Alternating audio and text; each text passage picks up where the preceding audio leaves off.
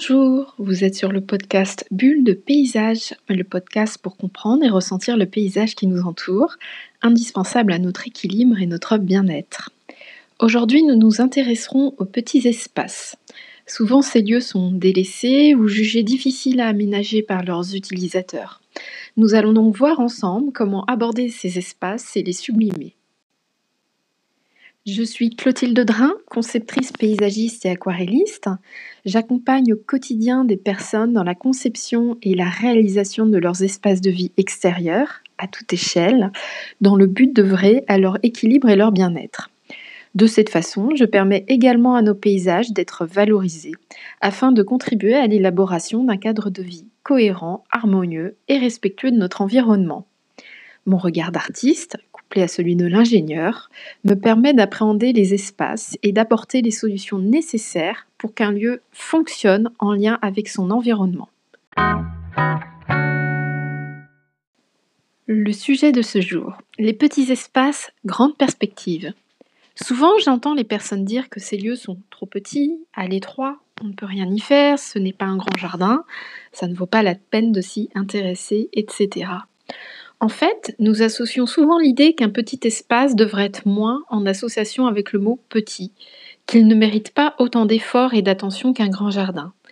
Ainsi, les personnes ajoutent souvent ce n'est rien, c'est trop petit, je doute qu'on en fasse quelque chose. Souvent, ce lieu est délaissé ou alors en proie à différentes utilisations simultanées, ce qui le rend difficile à appréhender par ses utilisateurs.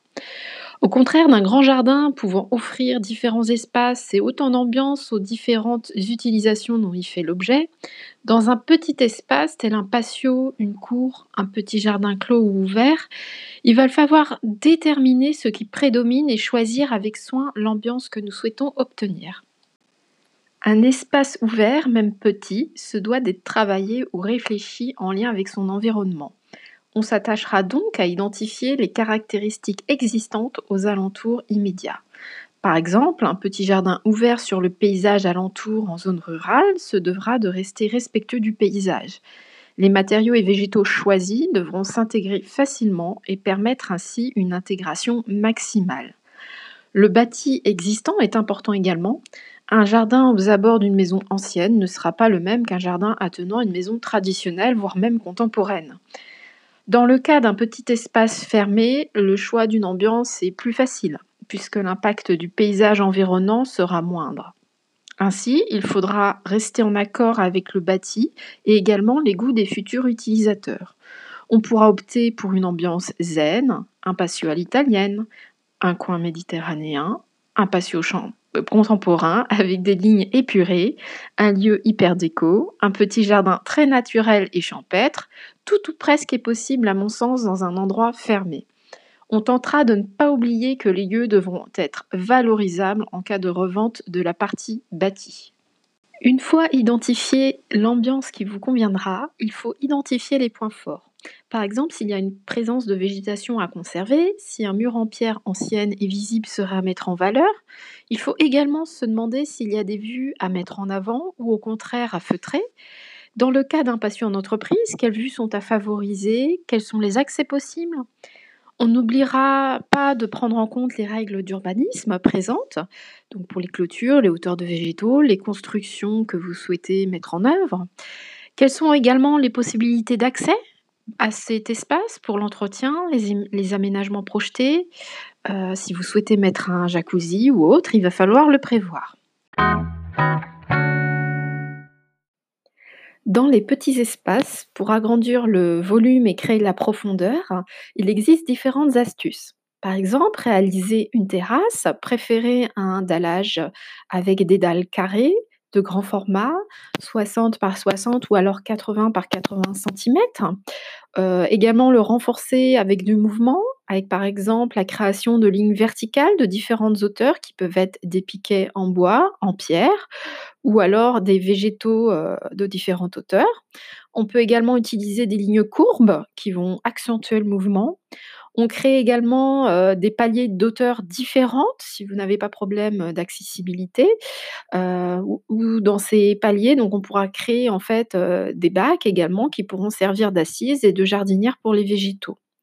Il est important de créer une perspective, une profondeur qui peut être complètement inventée si l'espace est vraiment fermé, avec l'ajout d'une fenêtre, un miroir qui permet lui d'agrandir l'espace.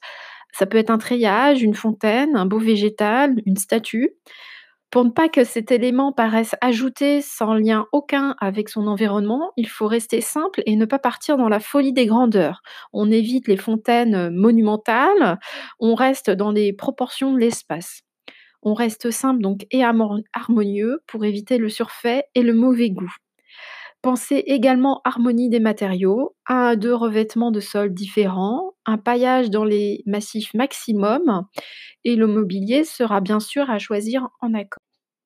Les masses végétales. On multipliera les différentes tailles de végétaux pour créer de la profondeur et du mouvement.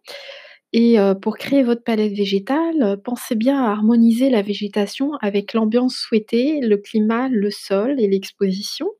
Par exemple, on évitera les hortensias dans un patio à connotation méditerranéenne. De même, les formiums, qui sont des plantes graphiques et plutôt méditerranéennes, on évitera de les mettre dans un jardin naturel, champêtre. Dans les petits espaces, pensez à planter en pied de mur des vivaces. Donc, vous les plantez sur une largeur d'environ 20 cm. C'est très sympathique et ça permet de mettre en valeur le bâti par exemple, au soleil, vous pouvez utiliser des sédums, des valérianes, des ibéris, des hélianthèmes. Pensez également à l'utilisation des plantes grimpantes sont magnifiques, hein, qui permettent vraiment de coloniser les murs, de les habiller, d'apporter des touches de couleur. Et puis, on peut également poursuivre leur floraison et leur feuillage avec des fils que l'on va tendre et également avec des pergolas. Hein. Et ça a l'avantage, du coup, en hiver, si vous choisissez une plante grimpante caduque, de pouvoir conserver la lumière à cette époque-là. Pensez également aux plantes en pot, hein, euh, vous pouvez bien entendu les utiliser. Par contre, il faudra, euh, les arroser régulièrement, donc on limite, euh, leur utilisation.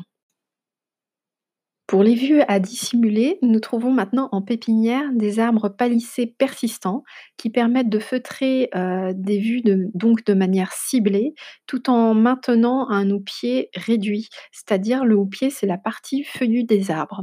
Donc ils sont vraiment très intéressants pour, euh, vraiment dissimuler de manière vraiment ciblée hein, les vues euh, indésirables les fruitiers palissés sont également intéressants hein, pour accompagner les murs ils vous permettent d'avoir des fruits malgré un petit espace disponible.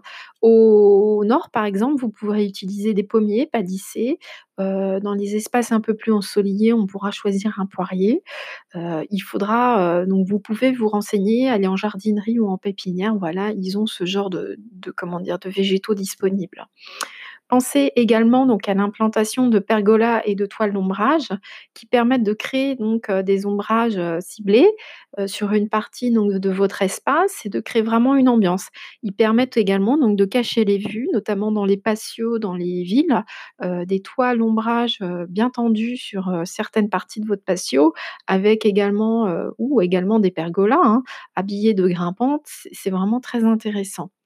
Pour le côté déco, heu, n'oubliez pas que vous avez différentes choses à disposition. Les miroirs qui permettent vraiment d'agrandir l'espace, heu, les treillages qui peuvent être donc en métal, en bois, que vous pouvez colorer pour aider à attirer l'œil et qui permettent également du coup de limiter la végétation si vous ne souhaitez pas en avoir beaucoup. Euh, pensez également aux panneaux métalliques décoratifs, hein, euh, voire même des grandes photographies, on pourrait imaginer sur des grandes bâches, enfin tout est possible et ça permet vraiment de créer une ambiance personnalisée.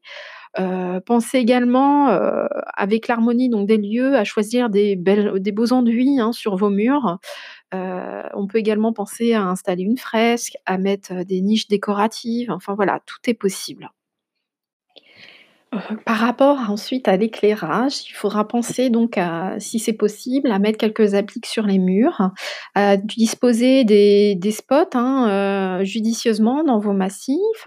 Heu, ça permettra de créer de la profondeur dans l'espace et heu, d'apporter une belle vue depuis la maison et en plus d'éclairer les passages, donc c'est vraiment utile. Heu, pour un espace animé ayant du caractère, vous pouvez aussi penser à l'intégration d'une animation avec le bruit de l'eau. Heu, j'ai personnellement à la maison un chichi odoshi, donc il s'agit d'une fontaine bambou, donc qui en plus heu, d'apporter du bruit, heu, apporte également de la vie dans le jardin puisqu'avec, hem, loge en granit qui permet de récupérer l'eau, beh, les oiseaux, heu, viennent s'abreuver, j'ai même des grenouilles. Enfin voilà, il faut y penser, apporter de la vie dans votre espace, et tout de suite vous y sentirez encore mieux, c'est important. Voilà, j'espère, heu, vous avoir donné quelques pistes de réflexion et si ce podcast vous a plu, laissez-moi un commentaire et notez-le, je ne manquerai pas de vous répondre sur un futur épisode. En conclusion, je vous donne, rendez-vous prochainement. D'ici là, profitez de vos bulles de paysage, que ce soit donc, heu, un jardin, votre balcon, un parc ou le paysage aperçu par votre fenêtre. Parce que c'est vrai que, bah, avec le confinement actuel, voilà, tout le monde n'a pas la possibilité d'avoir sa petite bulle de paysage à disposition. Donc, heu, je vous souhaite une très belle semaine et heu, je vous dis à très bientôt.